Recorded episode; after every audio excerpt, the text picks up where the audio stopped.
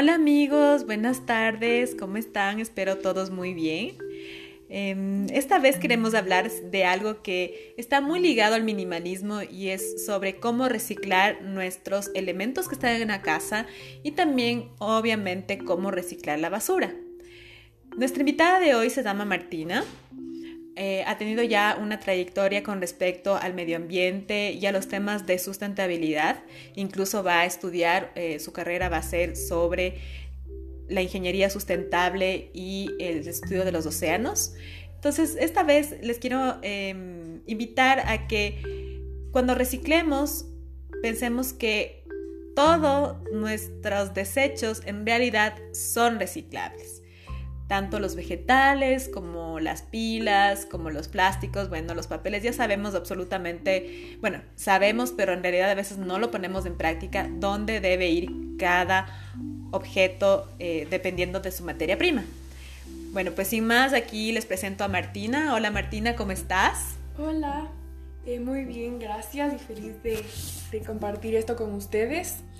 Y bueno, yo les quiero contar un poco sobre qué es una vida de cero desperdicio o zero waste, que fue iniciada por Bea Johnson. Tiene como cinco principios básicos para mm, generar un cambio en, en el medio ambiente.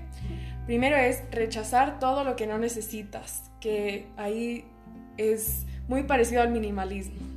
De ahí reducir el consumo y evitar lo más posible todo lo que genera desperdicios y sobre todo eh, buscar alternativas para no usar eh, productos como el plástico o, de un solo uso.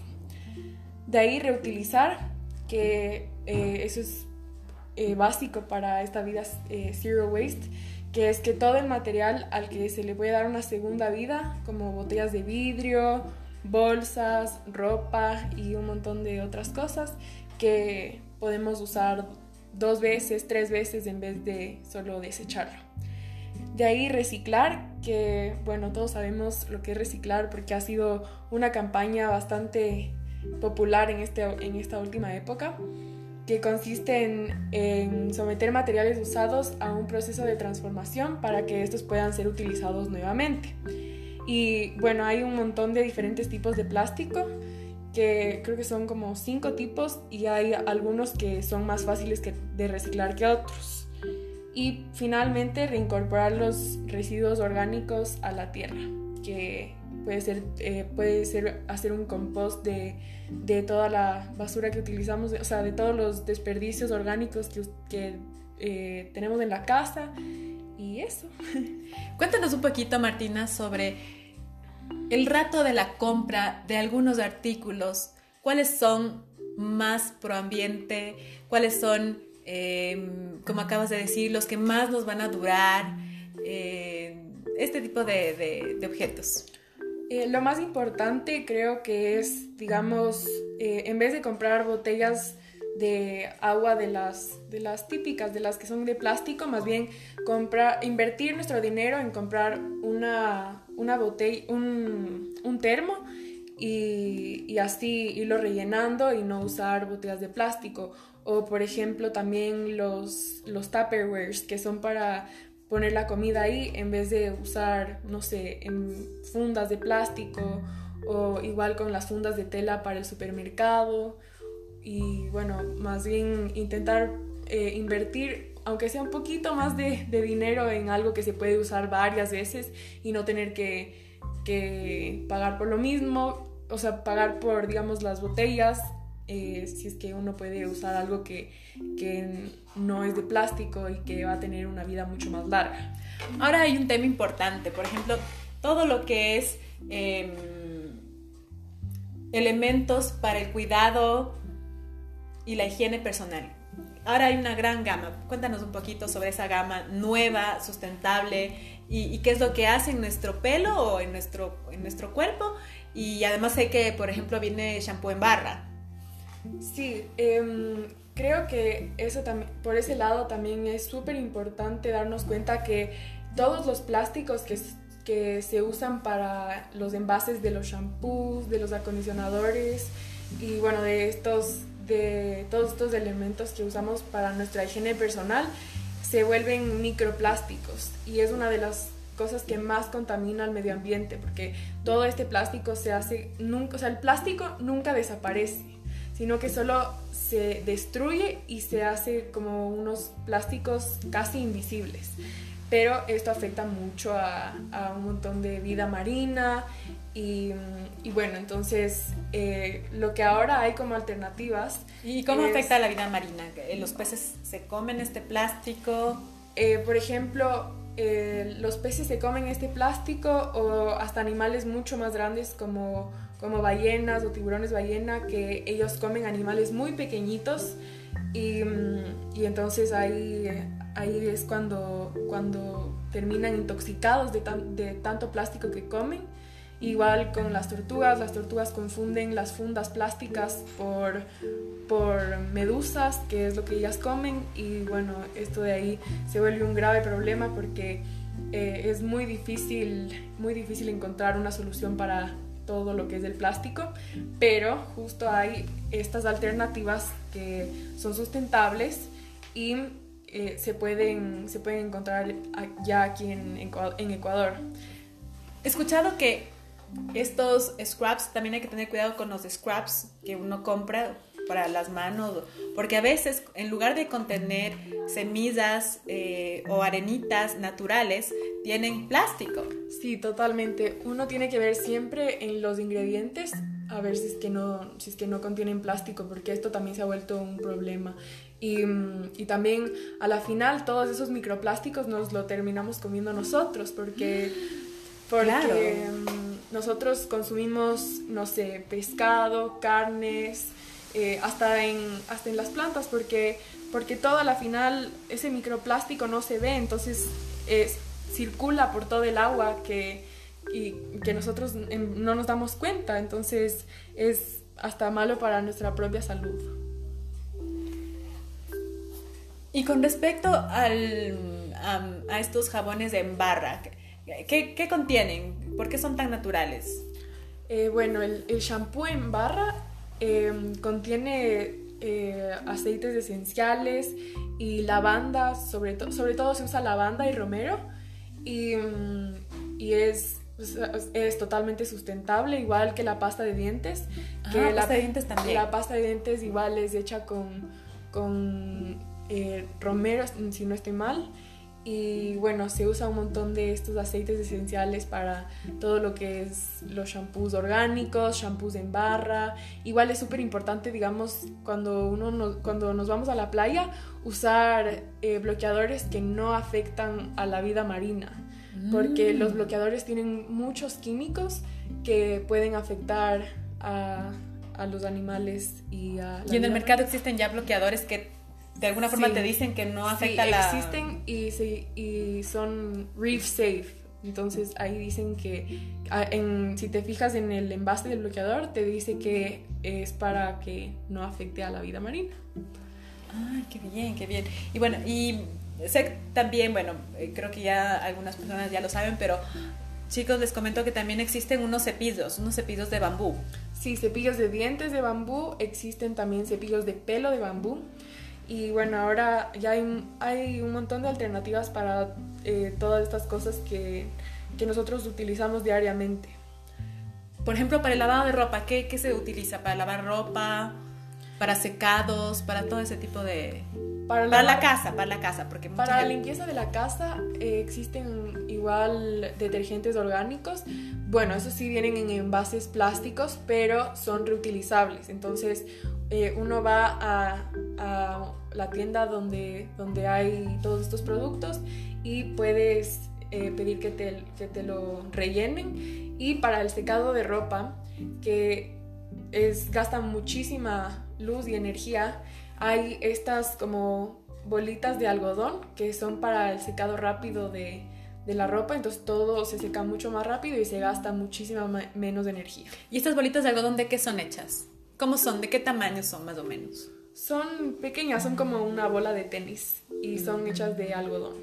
¿De algodón? No, no era de... Creo que no son de, de algún animalito, ¿no? ¿Eran de algún animalito hechas las, las No, son fibra de, de, algodón. Ah, ya, ya, ya. Entonces se secan eh, previenen igual las, esas, típicas, esas típicas bolitas que, que salen en la ropa y la estática de la ropa. Entonces son súper son super buenas. Ay, excelente, excelente. Bueno, pues ya estamos entonces en, por lo menos en, en vías de un camino de productos sustentables. Sí. Bueno, ¿y qué más se puede hacer con respecto, por ejemplo, al reciclaje, al reciclaje en nuestras casas? ¿Qué nos recomiendas? Eh, para el reciclaje, o sea, es, es, importante tener tres diferentes basureros, uno para el vidrio, otro para, ¿qué es lo que, de las cosas que más usamos, el plástico y para los orgánicos. Entonces, eh, el plástico, hay algunos lugares en Quito y bueno, aquí en Tumbaco igual, donde se puede depositar estas botellas y, mm, se reciclan. Igual también ahora de lo que he visto que se está implementando aquí también, que es, em, son estas, estas como máquinas donde uno deposita un montón de botellas y, y a cambio te dan centavos. ¿Y dónde están estas maravillosas maquinitas? No estoy muy segura, no estoy muy segura, pero, pero, estoy, pero estoy 100% segura que, que ya hay aquí en Quito bueno, sé que em, en las urbanizaciones, ¿qué, se puede implementar? Yo sé que hay muchas iniciativas y, creo que tú conoces un par de iniciativas que ya se están implementando en, en las urbanizaciones.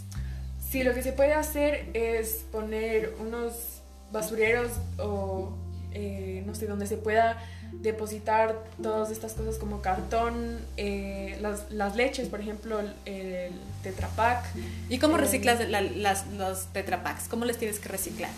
Eh, se le lava al, al, envase y luego se lo, se lo dobla más o menos. No sé cómo explicar, pero eso, eso sí se puede reciclar. de ahí las botellas, como dije antes y también eh, el vidrio, el papel, sobre todo también las pilas, las pilas de, que usamos normalmente para los controles y todo.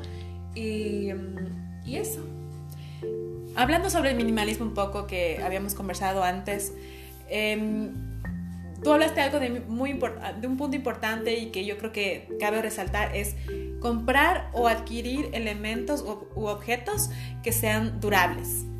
Sí, también algo que es importante que todavía no he mencionado es los aparatos electrónicos, que mm, es importante eh, alargarle la vida a estos aparatos electrónicos porque son súper contaminantes y uno tiende a que cuando sale el nuevo, el nuevo teléfono, comprar el nuevo teléfono, más bien en vez de esperar y, y hacer que nuestro teléfono dure lo más posible. ¿Cuánto más o menos debería durarnos un teléfono eh, no sé, depende también de, de, la marca del teléfono y todo, pero antes, antes las cosas eran hechas para que duren más, ahora, ahora todo se daña mucho más rápido porque por, por todo esto del consumismo y porque la gente, o sea, la gente se le daña y en vez de mandar a arreglar ya solo se compra uno nuevo, es mucho más fácil. ¿Y por qué son tan contaminantes los celulares? Por todos los componentes que tienen. O sea, las baterías son súper contaminantes, eh, de ahí son unas fábricas enormes. ¿Y qué pasa en las fábricas? ¿Por, por qué son tan Porque uno, tú me contabas algo sobre cómo se fabrican estos artículos, que a veces uno no los no piensa, ¿cómo se fabrican? Nosotros pensamos que nuestros celulares son hechos eh, en máquinas, o sea, en, en, las fábricas, pero que son hechos en máquinas. Pero en realidad son hechos, cada, cada pieza es hecha a mano y eso es algo que que a mano. o sea cada cada cosita cada y, y, el, y las horas de trabajo son son deplorables y, son extenuantes por supuesto. Sí entonces las condiciones son muy malas y por eso es importante que nosotros nos demos cuenta que hay que hay que hacer que estos teléfonos computadoras televisiones todo dure mucho más de lo que nosotros normalmente pensaríamos que... ¿Y qué, qué, qué, ocurre cuando, por ejemplo, lo que pasa normalmente es que nos dicen, no, actualice su celular, actualice su celular? Las actualizaciones a veces son justamente para que los teléfonos se dañen y, y les meten virus a, a, los teléfonos y así tienen una vida más corta. Pero bueno, eso es un poco inevitable porque igual eh, te va a tocar actualizar el teléfono, pero, pero por lo menos eh, intentar cuidar, cuidar de, de, estos, de estos aparatos electrónicos para no tener que cambiar cada año o cada dos años, porque los celulares sobre todo es lo que uno más, más tiende a cambiar cada vez que sale el, nuevo. Eh, nosotros ¿Y qué cambios reales hay, por ejemplo, de un celular del, del año 2020 al 2021? ¿Qué, ¿Qué cambios reales que realmente uno diga, ah, o, si quiero cambiar, o son cambios... Son cambios muy pequeños que eh, se nos meten por los ojos, lamentablemente. Entonces, eh, nosotros vemos todos esto, todas estas propagandas y, e infomerciales eh, donde dicen que no, es que este teléfono es del último y tiene las cinco cámaras, y, pero en realidad no es que hay tanta diferencia de un teléfono al otro. Entonces, es muy importante tratar de, alargarles la vida a, a los teléfonos celulares. Excelente, súper, súper, súper, súper. Martina, cuéntanos un poco más sobre... te voy a hacer una pregunta un poco amplia, pero em, tú que eres joven y, tienes una visión diferente, obviamente, a, la de nosotros que ya estamos un poco más grandes, eh, ¿tú crees que el mundo va a cambiar? Yo creo que en este momento tú ves algún, algún indicio de que las personas estamos dispuestas a optar por un mundo mejor, por un mundo más reciclado, por un, por un espacio verde de verdad, por, por espacios verdes incluso en, en, en, los almacenes, o sea, que realmente nosotros que estemos dispuestos a comprar este tipo de, de artículos. Yo creo que cada vez la gente es más consciente, sobre todo porque ahora este tema es eh, hablado en un montón de países y, ahora la gente le da más importancia. Por ejemplo, eh, ahora hay, hay, esta campaña que se llama eh, Friday, for, Friday for Future, que es como que, hacen, que hacen estas marchas y, estas, y, un montón en un montón de lugares donde mm, protestan por, por, el medio ambiente y, y creo que ahora mi generación y las generaciones que vienen eh, vamos a ser más conscientes sobre todo este tema. Porque cada vez, cada vez eh, hay que darle más importancia porque, porque si no nos vamos a quedar sin, sin planeta. Así es. Y tú también me comentabas algo importantísimo con respecto a, a estas nuevas nuevos emprendimientos que sí, que son súper válidos, pero que como que falta, eh, como que me decías algo como que debe haber un intermedio, ¿no? Que primero por el valor y también por, eh, por el objeto que, que, se está promocionando, ¿no? O sea, claro, o sea, debería haber un, un producto que sea intermedio para que la gente eh, tenga más acceso. Entonces, porque ahorita tener una vida eh, con o sea, cero desperdicios es muy difícil porque no es accesible para todo el mundo. Pero bueno, espero que poco a poco eso vaya cambiando y que cada vez haya más alternativas para todo esto del plástico y, el uso de, material innecesario que, normalmente nosotros no nos damos cuenta. Por ejemplo, cuando tú vas a... cuando uno sale, cuando uno sale, em, ¿qué debes llevar para no usar plástico? Em, cubiertos que no sean desechables. De ahí mm, también usar las, los bolsitos para el supermercado y para, no, para intentar no usar fundas plásticas, un termo y bueno, es, eso es lo más básico que uno necesita para cuando uno sale a algún lado. Y también un bolso, un buen bolso, un bolso amplio para que puedas poner ahí todo lo que... es lo que... Claro, los bolsos del supermercado. Claro, son los bolsos de supermercado. Y con respecto a la casa, a nuestra casa, ¿cómo, por ejemplo, evitar el consumo em, del agua, el consumo de la luz? Eh, ¿Qué tips nos puedes recomendar? Bueno, con lo del agua, eh, bañarse el menos tiempo posible, ponerse un, timer para, para no, no, gastar tanto, tanta agua y, y bañarnos en el tiempo más corto posible y en cuestión de la luz, digamos, em, o sea, mientras no estemos en, en, la casa, apagar todas las luces, las televisiones y, y, sobre todo cuando, digamos, a veces vamos al baño y luego nos olvidamos la luz prendida, entonces más bien ser súper conscientes de que, de que es importante tratar de ahorrar la mayor, mayor electricidad posible. Muchas gracias Martina por esta conversación eh, tan cortita pero también amena.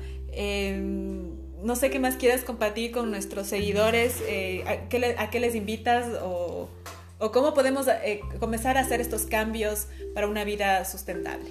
Yo les invito a todos a primero ver un documental que está en Netflix que se llama A Plastic Ocean eh, está traducido igual al español y mm, ahí explica un montón sobre los microplásticos y sobre un montón de cosas que podemos hacer para cambiar y ahí, ahí muestran cifras de cuánto plástico es producido al, a los 10 minutos. Mm. Entonces eso sí te hace reflexionar y, les invito a todos que, que, den, que reutilicen las cosas que, tienen en la casa, que en vez de comprarse eh, cosas que sean desechables, intentar ver una solución y, y comprar cosas que tengan una vida más duradera.